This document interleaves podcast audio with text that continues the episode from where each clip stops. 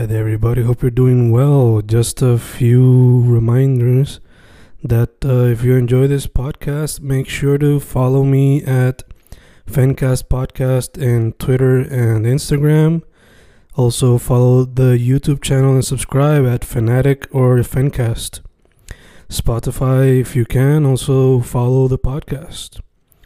Meanwhile, si les gusta o le interesaría saber sobre mi poesía, poetry, poetría, you can follow me at Fen Correa at Facebook, Instagram, uh, Twitter, Spotify, Bandcamp.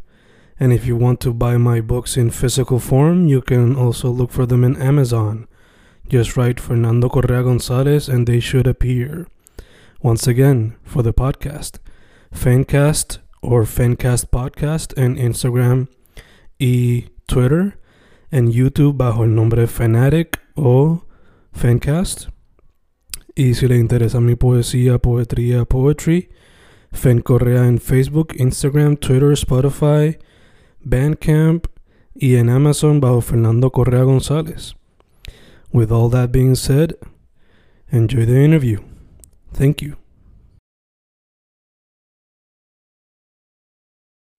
Y grabando, grabando, Fencas grabando.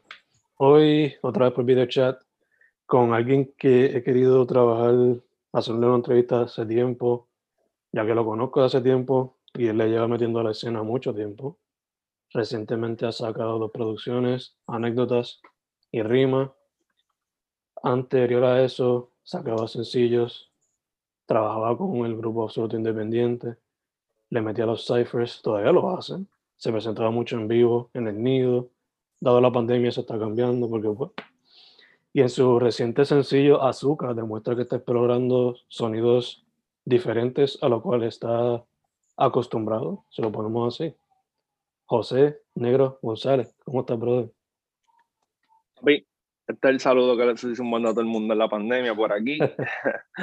Espero que estés bien. Em, gracias por invitarme, hermano, a, a, tu podcast y, y, vamos a darle, no hay más nada. dale, dale. Pues, brother, ahí yo di una breve introducción de quién tú eres, pero para la gente que no sepa un poquito más de quién es Negro González y cómo fue que le llegaste al hip hop. Brother, en realidad yo empecé, como que la historia empezando, empezando, empezando por los siglos de los siglos, como que cuando yo tenía más o menos como, como siete años, en el caserío donde vivía mi abuela, que nosotros nos criamos ahí, ¿verdad? Siempre estábamos como que de casa para el, del campo para el caserío, estábamos ahí. Eh, ahí nosotros íbamos para una canchita que había detrás, a frente de casa de mi abuela, um, con el próximo bloque, y cuando pasábamos por esa cancha, ese fue mi, primer contacto con el, con, con el hip hop sin saber que era hip hop, ¿entiendes? Después más grande digo, ah, diablo, cabrón, como que yo este, estaba aprendiendo esto y no, y no lo sabía. Te digo esto porque cuando pasaba por esa esquina había un círculo, unos chamacos que estaban improvisando chamacos tatuados, sin camisa, improvisando, con bolas de básquet, combate, porque se iban a jugar pelota y cuando llegaban ahí como que de jugar todos los deportes allí en, las facilidades que habían, se paraban en la esquina y pegaban a japear antes de irse para las casas. Yo no sabía que estaban japeando, te lo digo ahora, ¿verdad? Porque lo, como te dije, pues, pues, pues, lo descubrí después de un tiempo y yo pasaba y me quedaba mirando y me impresionaba mucho que ellos empezaban a hablar con todo lo que estaba pasando este, a su alrededor, ¿verdad? Como que mencionaban cosas, que si este tiene la bola, que si este tiene el bate, como te dije, que si los tenis de este, um, la abuela de este vive allí, la madre de este vive allá, y, y me tripeaba. Y eso como que, no sé, parece que me llamó la atención, se me quedó en la cabeza. Y un día cuando yo para la cancha, que siempre pasaba por ahí obligado a la misma hora que íbamos a jugar para la cancha, que era cuando nos daban permiso, eh, mano, yo llegué a la cancha y, y empecé a cantar como ellos estaban haciendo, yo así mismo, yo empecé a que, que como que llegué para la cancha, ¿sabes? Como que me estoy inventando algo, pero te estoy contando el ejemplo de cómo fue. Yo llegué y empecé como que a cantar, mencionando todo lo que había por ahí, mencionando a mis panas, a, a, Tito, a Negro, a Cano, que si a Joel, a Nuna, a todos los que vivían allí. Y ellos empezaron a reír bien cabrón. Y no pudimos empezar a jugar básquet porque después había uno que hacía el beatbox, que tampoco sabía que era eso, mm. pero él hacía la música con la boca y él empezó a hacerlo y yo empecé a cantar y yo me acuerdo que nos quedamos toda la noche yo cantando ahí, eso fue como eh, un concierto y todos nosotros pegados porque em, para ese tiempo había un canal de música. Ah, no, no, sé si era full de música. Sé, sé que había canales que eran full de música en ese momento, pero yo lo que recuerdo era un canal en específico que allá en el oeste, no sé cómo se llamaba acá o qué sé yo, porque vine a vivir para acá pues de grande y no conozco cómo era la televisión pues, ni la radio, pero allá se llamaba Teleisla. Mm. Entonces ese canal era el 7 y ahí daban todo, em, casi todo el día, eran videos de música y casi todo lo que pasaban era pues el underground de, de lo que estaba pasando aquí que era como se llamaba para esos momentos, yo creo como underground o, o, o no sé si todavía era este reggaetón, pero todo eso sonaba por ahí, nosotros pues lo consumíamos y obviamente nos llamaba la atención, nos gustaba, era como la dinámica que se vivía en el caserío también. Y, y, nos pasábamos entre esas, entre escuchando esa música cuando estábamos en la casa, entre cuando íbamos para la cancha, pues jugando y hablando y compartiendo y todo el entorno que era parecido a lo que se hablaba en la música. Y ahí para adelante, ya después al otro día cuando llegamos para la cancha, chamaquito, recuerdo que había ahí, tengo un pana todavía, que, que es de ahí, que es un barbero, y él llegó con un, con un boombox de esto que él tenía en la casa, con un micrófono, porque ¿sabes? Mm. Como que en esos tiempos tú salías para la, para la calle a jugar, pero tú no salías como que a contar cosas que tú tenías, como que yo podía tener en mi casa cosas que los chamaquitos del barrio no iban a saber porque no salíamos a decir, tengo esto en mi casa, salíamos como que a jugar, a tirarnos el, cartón por la montaña, a jugar gallito, a jugar canita, a coger río, a hacer otras dinámicas, a jugar deporte, pero no estábamos en el flow de que vengan para casa para enseñarles esto, como que no. Éramos todos del caserío y era como que nos buscábamos todos siempre, íbamos, yo te buscaba a ti, tú me acompañabas a buscar al otro y cuando llegábamos a casa al último habíamos 20 frente a casa de, de los nenes de Carmen llamando a Tito y a Negro, para Tito, Negro, Carmen, llámalo, para Helen. Tú sabes, esa era la dinámica de ahí.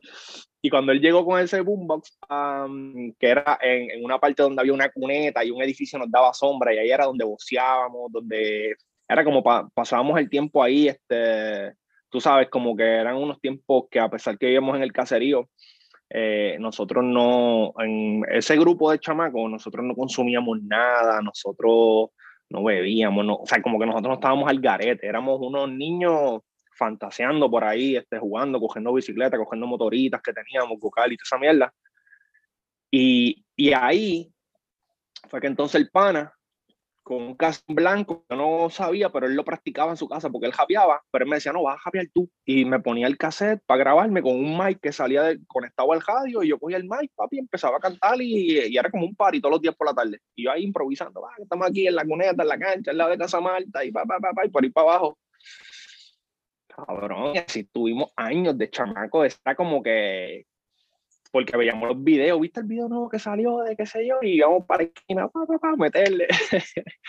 y así fue que yo conocí la música del hip hop eh, y ya venía de escuchar salsa y bolero en ese tiempo de 6 o 7 años con mi abuelo, que era lo que me ponía, que fue la primera música que, que me entró por los oídos, que yo tengo conciencia.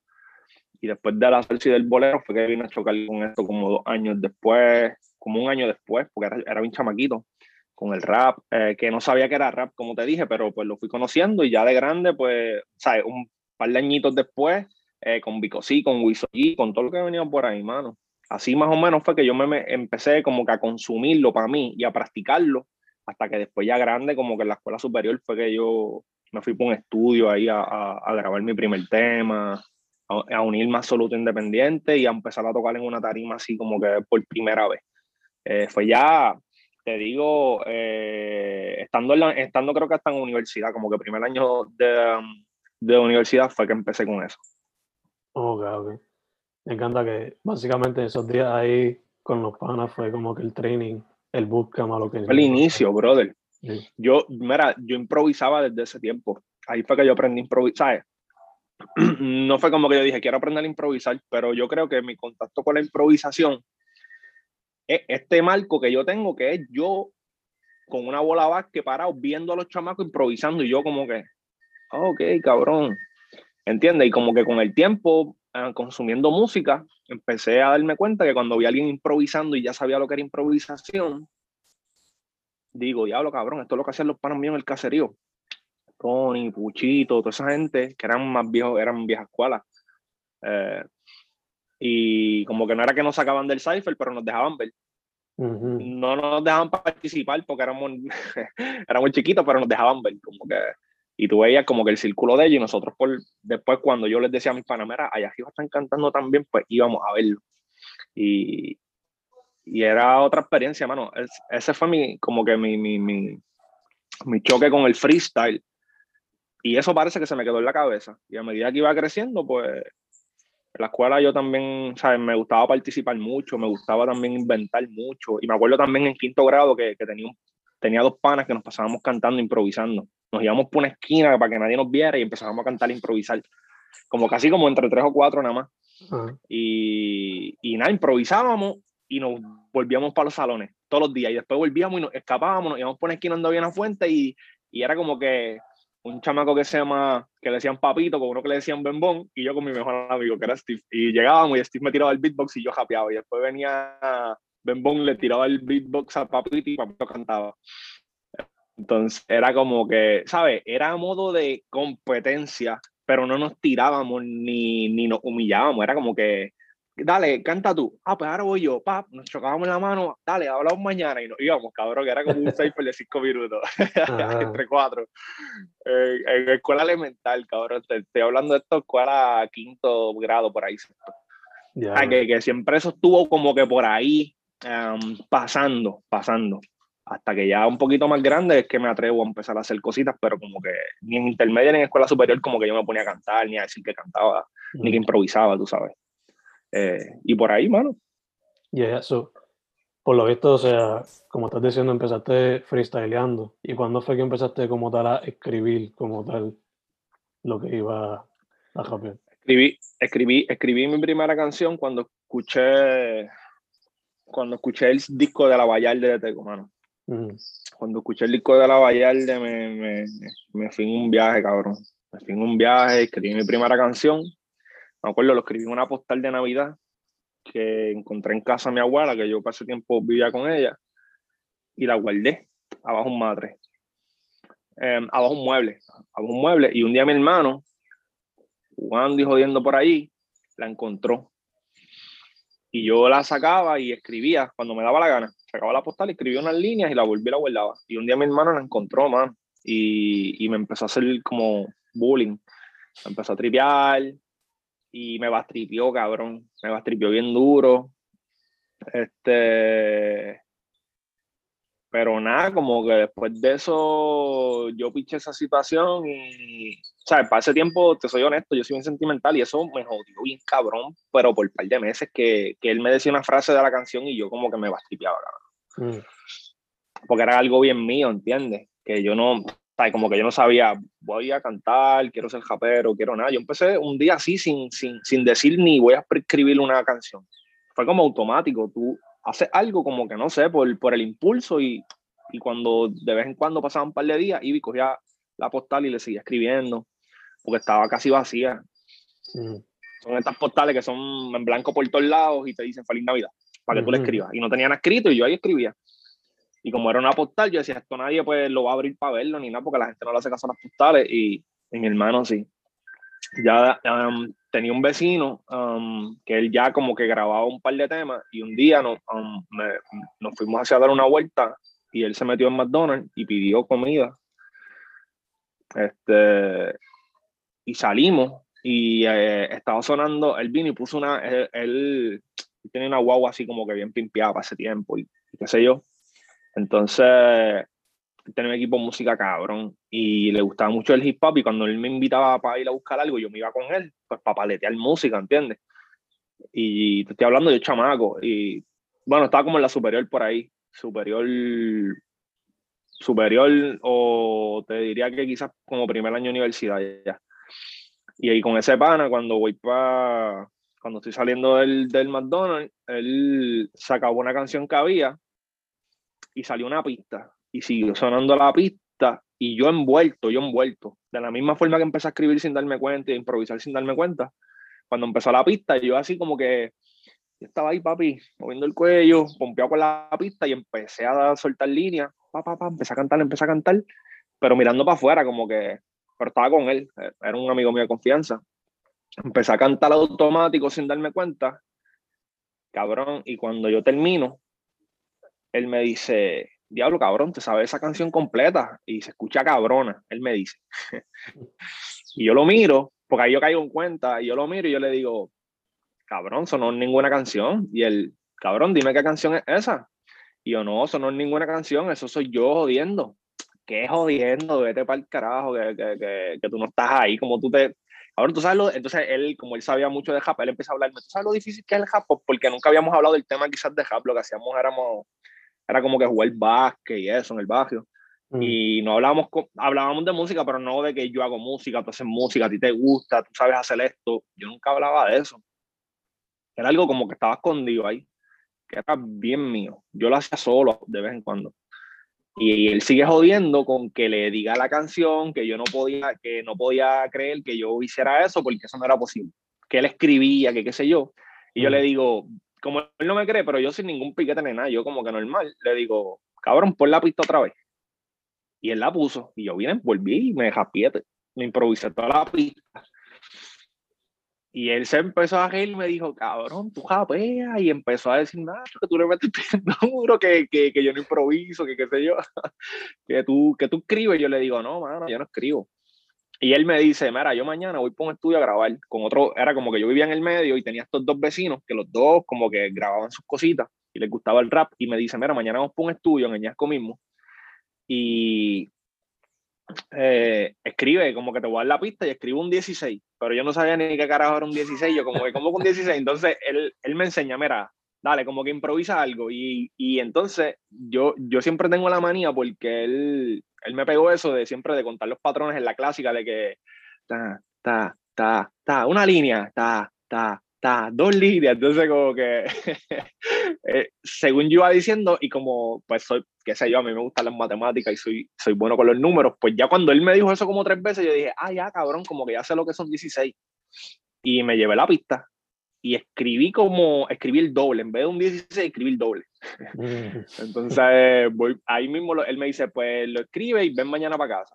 Pues yo lo escribí y cuando salgo por la noche, él me dice, mira, acuérdate lo de la pista. Y yo le digo, no, si, si ya yo lo escribí, ¿qué va a hacer, chico? Porque él ya bajado parece que escribiendo y no le salía nada. A veces uno se tranca con una pista. Y yo fui con él y le dije, mira, tengo esto. Le enseñé. Y se pompió bien cabrón.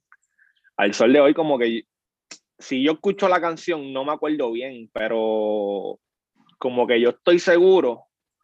Eh, era, esa, era hablando cosas de Puerto Rico y qué sé yo, y, y cabrón, yo estoy seguro, como, como que no te digo, lo grabaría y lo sacaría, pero que lo voy a escuchar y voy a decir, diablo, cabrón, en verdad me gusta. O sea, como que no me voy a bochornar de esa, de esa primera canción que escribí, ni de ninguna mano, porque como que siempre he escrito con conciencia, nunca he escrito cosas que no viva ni nada de eso, ¿entiendes? Entonces, pues, pues creo que me lo, creo, no estoy seguro que me lo voy a disfrutar porque, eh, como que voy a decir, este, tengo mi primera canción y tengo mi última ahí como que las puedo poner las dos y decir, diablo, qué, qué, qué clase pues, de evolución y qué chévere que, pues, que me he mantenido en, en ¿verdad? Como en, en, en, una idea, ¿entiendes? Obviamente pues voy evolucionando con la vida porque imagínate, vivía con mi mamá, ahora vivo con, con, mi esposa y con mi hija y tengo, tengo mi familia y han pasado un par de años, pues se supone que haya evolucionado sí o sí.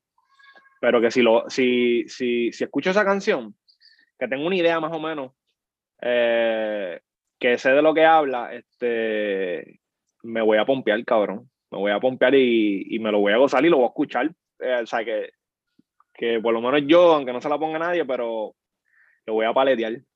Yeah. Obligado, si no, haces como una versión updated de esa misma o algo así. Quizás, o quizás te lo pudiese un día como que, mira, esto fue lo primero que escribí y lo supo por ahí que se joda, como que, ¿entiendes? Para que la gente vea, no sé, como eh, sinónimo como que pues, de motivación de, y también de, de, uno no avergonzarse pues, de lo que uno fue, ¿entiendes? Ni, ni, de lo que uno hizo en un pasado. Sí, sí.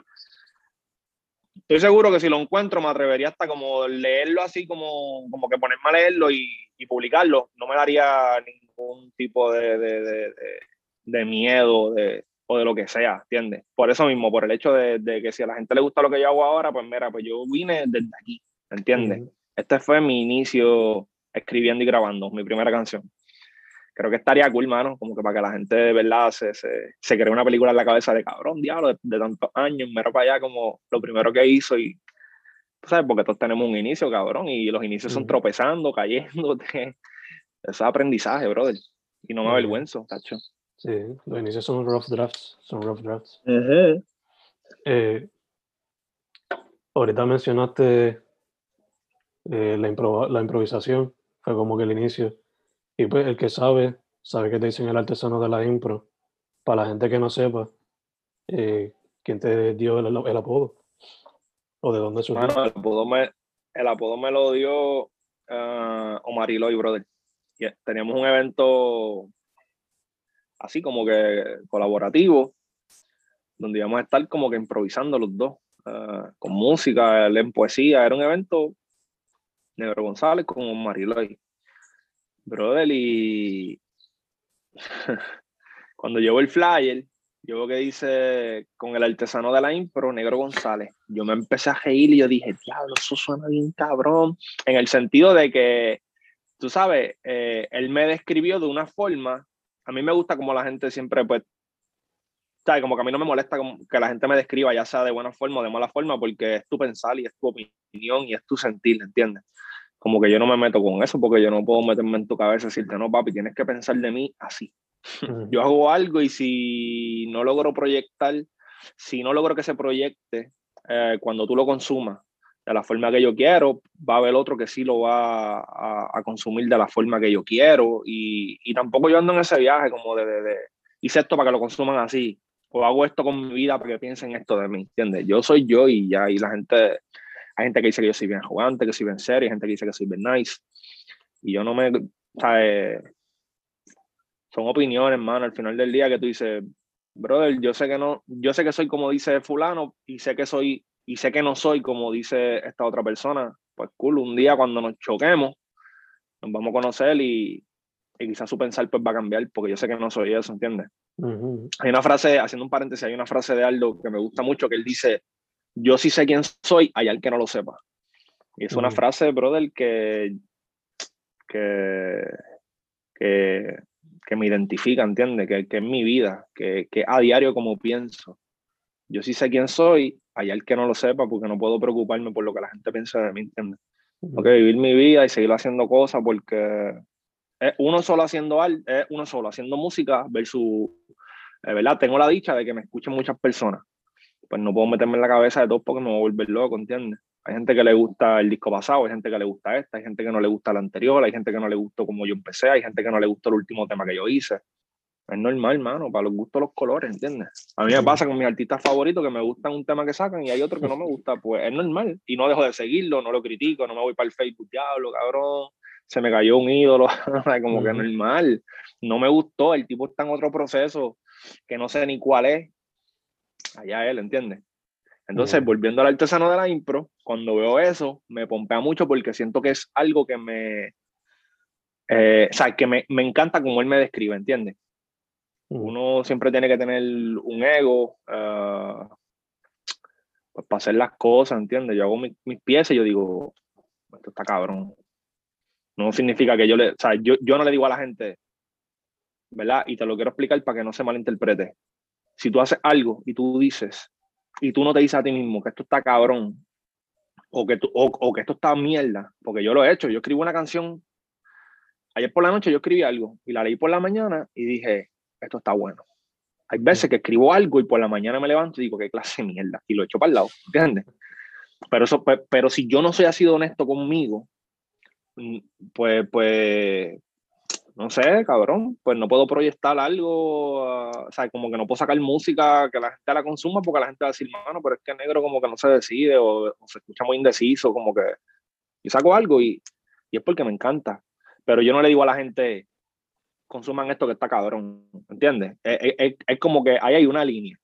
Tú, tú mismo um, apreciar lo que tú haces versus tú mismo querer lucirte con la gente y decir, consuman esto, que esto es lo mejor que van, ¿entiendes? Como que yo no soy esa persona que le digo a la, yo mi música la saco, mira, ahí está el link, vayan a verla. Si me dan muchas, si me tiran muchas flores, gracias. Si no, normal, eh, lo hice con una intención, lo hice con un propósito. Eh, yo, yo cumplo mi objetivo con la música cuando, cuando la materializo y la logro sacar con un formato audiovisual, con, un disco. Ese es como que ya ahí yo, ese, ese, el éxito, eso es como yo mido mi éxito. Porque a mí me gusta hacer música, so yo no puedo. Hay gente que hace música para que la gente se la aplauda. Si la gente no la aplaude, se decepciona. Eh, cada cual tiene su propósito con su música. Mi propósito con mi música es sacarla. Y ya ahí yo soy exitoso porque, porque siempre quería hacer música, ¿entiendes? Entonces, todo lo que viene después es como el frosting, es como. Y lo agradezco inmensamente, porque siempre que saco algo, mucha gente pues me apoya, mucha gente lo consume y, y me agrada que la gente pueda conectar con una parte de mí que yo no lo estoy haciendo adrede para que, para que ellos me aplaudan, ¿me entiendes? Y eso es bonito porque tú dices, cabrón, la gente le, o sea, como que la gente me está conociendo y le gusta lo que yo soy, le gusta lo que yo presento. Qué cool que no tengo que sentarme en mi casa a partirme la cabeza en buscarle la vuelta a la gente, ¿me entiendes? Porque hay mucha música, si a la gente no le gusta lo mío, le va a gustar lo del que viene. Y, y es así como que yo no soy el único, ¿entiendes? y, y, si no, pues me frustro, cabrón, tratando de buscarle la vuelta tantos años a la gente y que no me lleguen. Si la música me encanta de verdad, mi objetivo va a ser sacarla. Y yo digo, qué bueno que la saqué, cabrón, cumplí. ¿Entiendes? Como que no puedo. ¿Sabes? Como que a veces la gente dice, me debo el fanático y yo entiendo eso.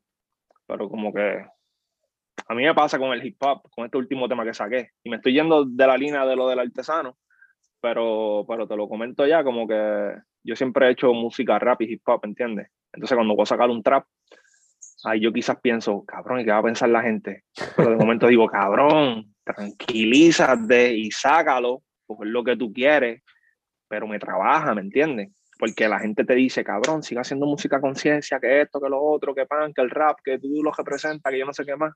Pero el que me lo dice, compro una taquilla para ver a Yankee también, ¿me entiendes? Y a mí eso no me molesta. Pero yo digo, cabrón, porque un fanático puede decirte a ti siempre esto y él siempre no consume eso. ¿Me ¿Entiendes? ¿Y por qué si tú compras una taquilla para ver a Yankee, porque yo no puedo hacer un día una canción en un flow como el de Yankee? ¿Me entiendes? Como el de Eladio. Si después de tú escuchar Mami, tú vas y te tiras una foto con Eladio y lo consumes y paletas su música, porque yo no puedo hacer una canción como Eladio. ¿Entiendes? Como que... Y eso eh, eh, son cosas que uno, ¿verdad? Uno entiende, pero como que a veces no las quiere decir, no, cabrón. Si tú me consumes a mí, consumes a todo el mundo, tú tienes que entender que también yo puedo hacer música um, de diferentes formas, diferentes colores, porque es como si yo te digo a ti, como fanático, consúmame a mí nada más. No me falle, sigue ahí.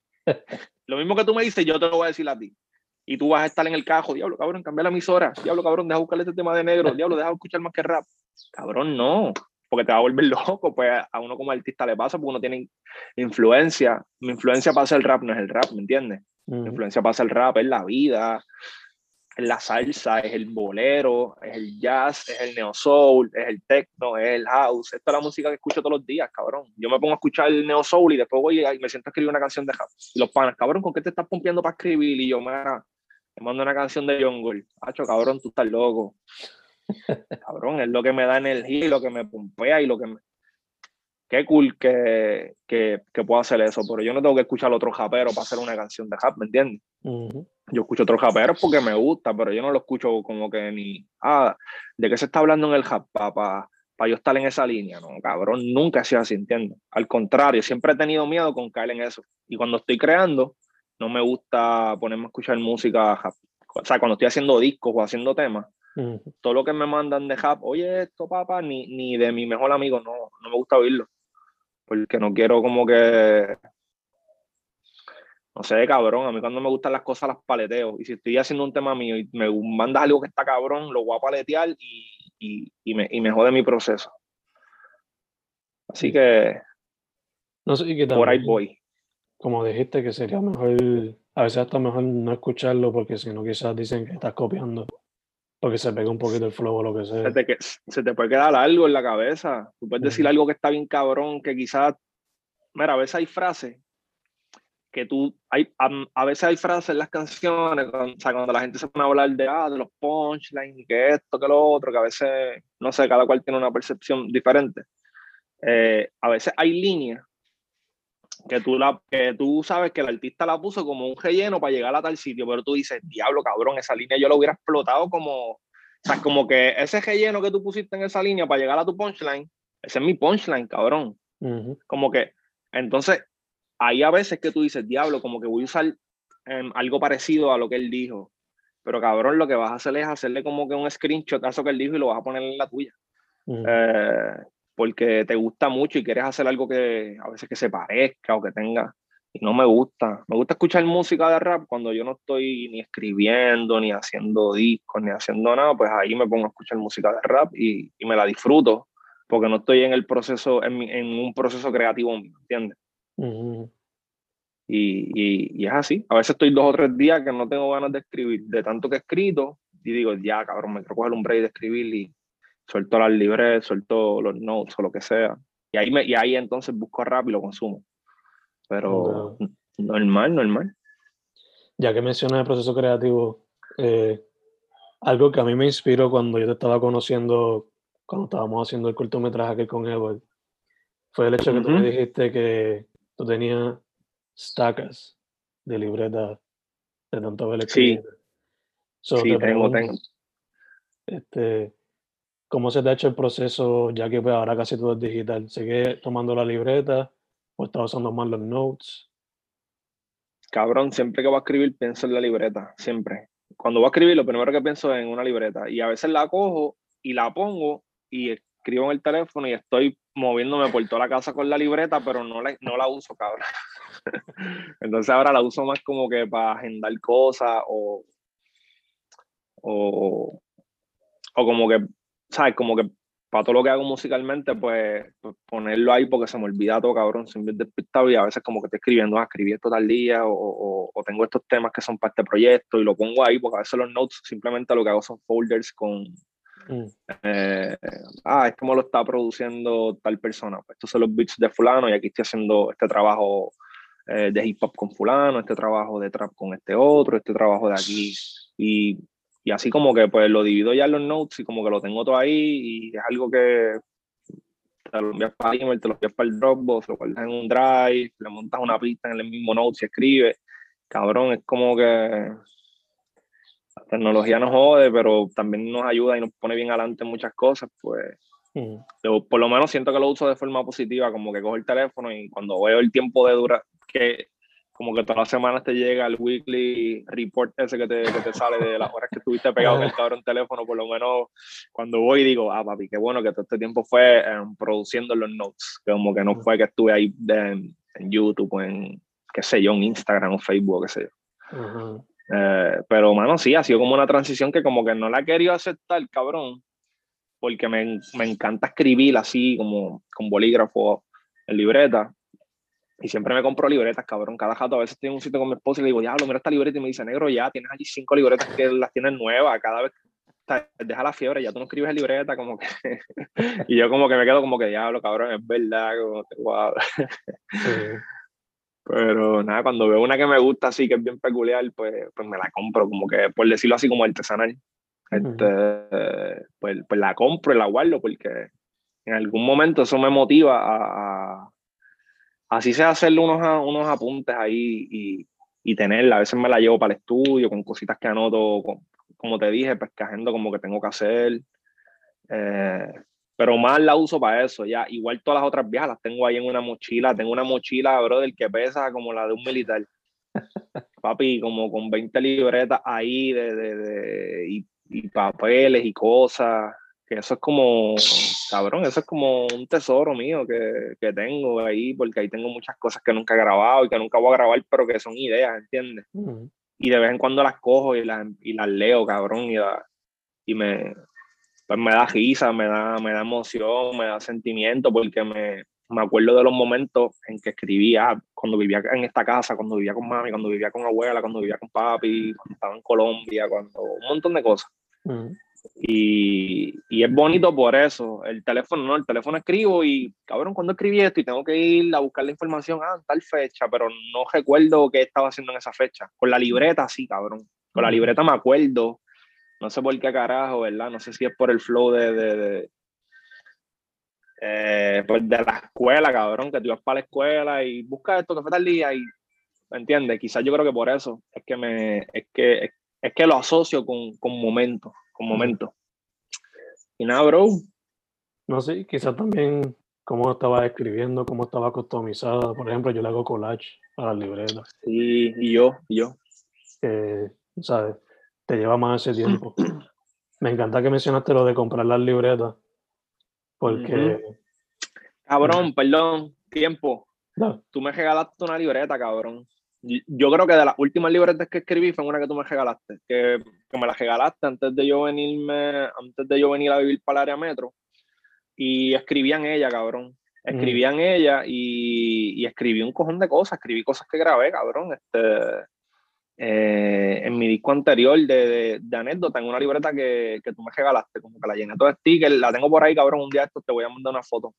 Nice. Para que veas que, que, la llené, cabrón, la llené y creo que esa fue, de, sin mentirte, esa fue, tú sabes, como que no fue la última, pero después de esa escribí como en dos libretas más o tres y murieron las libretas.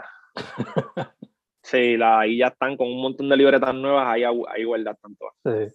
Y perdona que te interrumpa, pero me acordé que tú me habías regalado un día una libreta, cabrón. Qué duro. Pero me encanta que lo mencionas porque es como que si se está quemando algún día la casa, esto quizás se va a ir conmigo. Y... Cabrón, como que no quiero sonar este, ¿verdad? Medio eh, cruel ni nada, pero cabrón, en una cogida que uno tenga que dar cuando tiemble o cuando se inunda o algo, yo agarro este bulto y salgo por ahí con él, papá. No cojo el de la. Ese, ese, es el mío, de primer auxilio, papi, el de la libreta. con la nena al hombro, la mochila. Y... Ay, Dios. Y también me encanta mencionar lo de. Que fue lo que te dice Aida, que ya estás comprando ya porque están acumulándose. Me pasa igual como que. Dando mierda. Exacto. A veces cuando yo voy para Always 99 o algo así, que ponen como con paquetes de 5 a 3 pesos, es como que hay que aprovechar porque esto se le va a sacar jugo. Oh, claro, claro, full. Yo, yo, yo creo que yo siempre que salía me compraba una libreta. Y tenía panas que no escribían en libreta y siempre que yo iba para el estudio, para su casa, me decían, para, llévate esa libreta y me regalaban libretas cabronas. Y cuando veían que yo las llenaba, como que se pompeaban. Como que diablo, cabrón, escribiste de verdad, porque la gente pensaba que, que, era yo jodiendo, como que sí, dame, que yo la voy a usar y, Papi, yo las yo la usaba de verdad y las tengo ahí. Tengo libreta que me ha regalado todo el mundo, cabrón. Tú ni sabes. entiendo, full. Este, volviendo un poquito al pasado, para la gente que no sepa de Absoluto Independiente, quiénes eran el corillo y qué se sabe de ellos hoy día. Bueno, pues mira, eh, nosotros esto era como que un grupo de hip hop que fundó este Bebo, con, ¿verdad? En conjunto con, con Coco en esos momentos. Eh, yo ahí estaba como que en una transición de, de casa de mi abuela para mi casa, que era como que de Moca, Pañasco, y ellos estaban ya, ellos vivían en Añasco todo, y poco a poco, poco a poco fue que, fue que ellos fueron este, eh, como que formando ese grupo. Y un día ellos em, coincidimos, coincidíamos en un estudio cuando, yo grabé mi segunda canción. Eh, la, grabé en un sitio donde el chamaco cuando, ¿verdad? Me escuchó, él me dijo, mira, negro, como que si tú estás puesto para hacer cosas, como que puedes venir, cuenta conmigo. Y no me tienes que pagar ni nada, como que él me dijo. Y yo, pues que yo, yo quería grabar, yo tenía muchas ganas pues, de grabar porque me estaba descubriendo ahí esa parte de mí. Y, y fui a grabar, hice ese segundo tema y después, otro, y después como que al otro día, me, como que ese día cuando terminé de grabar, como que me fui para la cancha a jugar básquet. Y, no, no, al, al, al, día siguiente, después de yo grabar, iba, iba a grabar Bebo y yo lo conocía, pero no le tenía mucha confianza, pero eh, son de estas personas que tú conoces, eh, así como que los ves por ahí, qué sé yo, pero como que tú tienes ganas como que o como que de conocerlos más, como que de ver si pueden ser amigos, porque te cae bien su personalidad, lo que hace. Y, me gustaba mucho porque yo también sabía que él conocía mucho de hip hop y, y como que, pues no sé, tú te intentas como que siempre asociar con personas que estén haciendo pues, lo que tú haces y ver, ¿verdad? Pues si fluye algo, ya sea una amistad o trabajo, lo que sea, pero yo en este momento estoy pensando en que yo quiero ser amigo de él, Y yo un día voy para la cancha y cuando voy para pa, una cancha que era en el barrio de él, porque yo jugaba mucho baloncesto, en una guerrilla, él me dice, cabrón, ven acá, y él me llama y él estaba con un corillo, papo, como de 10 personas, y yo estaba solo.